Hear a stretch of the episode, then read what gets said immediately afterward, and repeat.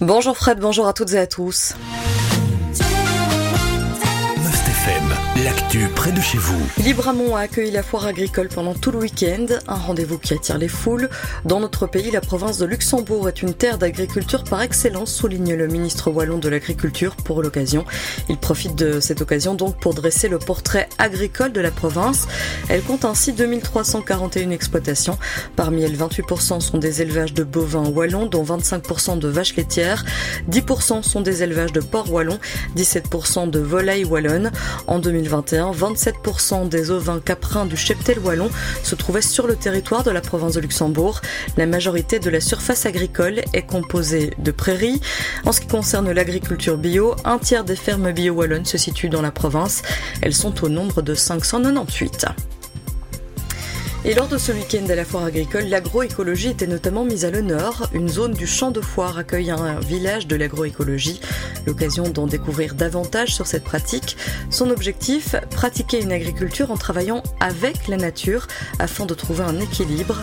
Cette pratique permet d'équilibrer les flux de nutriments, de minimiser le recours aux ressources sensibles, comprenez les engrais, les produits phytosanitaires, les carburants, expliquent nos confrères de Belgiga, mais aussi de préserver les ressources naturelles et de réserver restaurer les services écosystémiques. Cette pratique s'articule autour de 13 concepts. Dans le cadre du plan de relance wallon, un plan régional de transition agroécologique a été élaboré.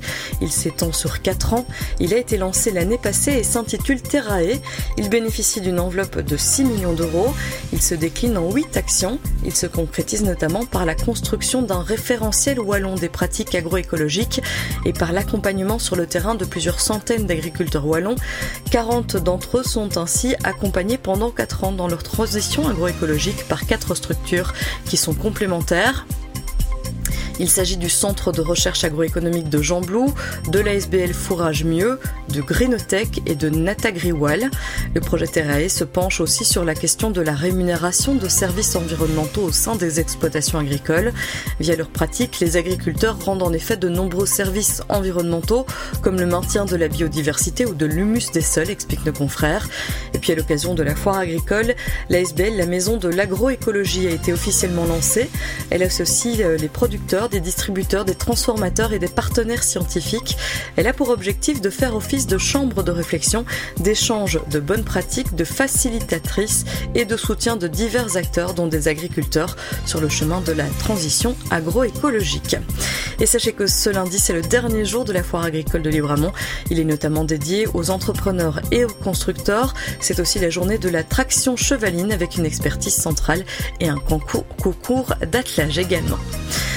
Enfin, l'abbaye de Floref accueillait le festival Esperanza ce week-end. Les festivaliers étaient au rendez-vous malgré une météo capricieuse.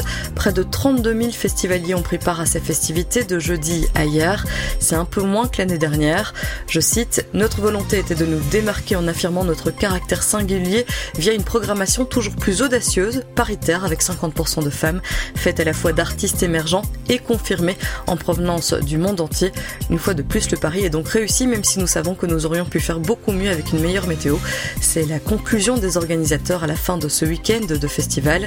Lors de ce week-end, les festivaliers ont notamment pu assister au concert de Pomme, Chili Gonzalez, Naaman, La Femme ou encore Mandragora.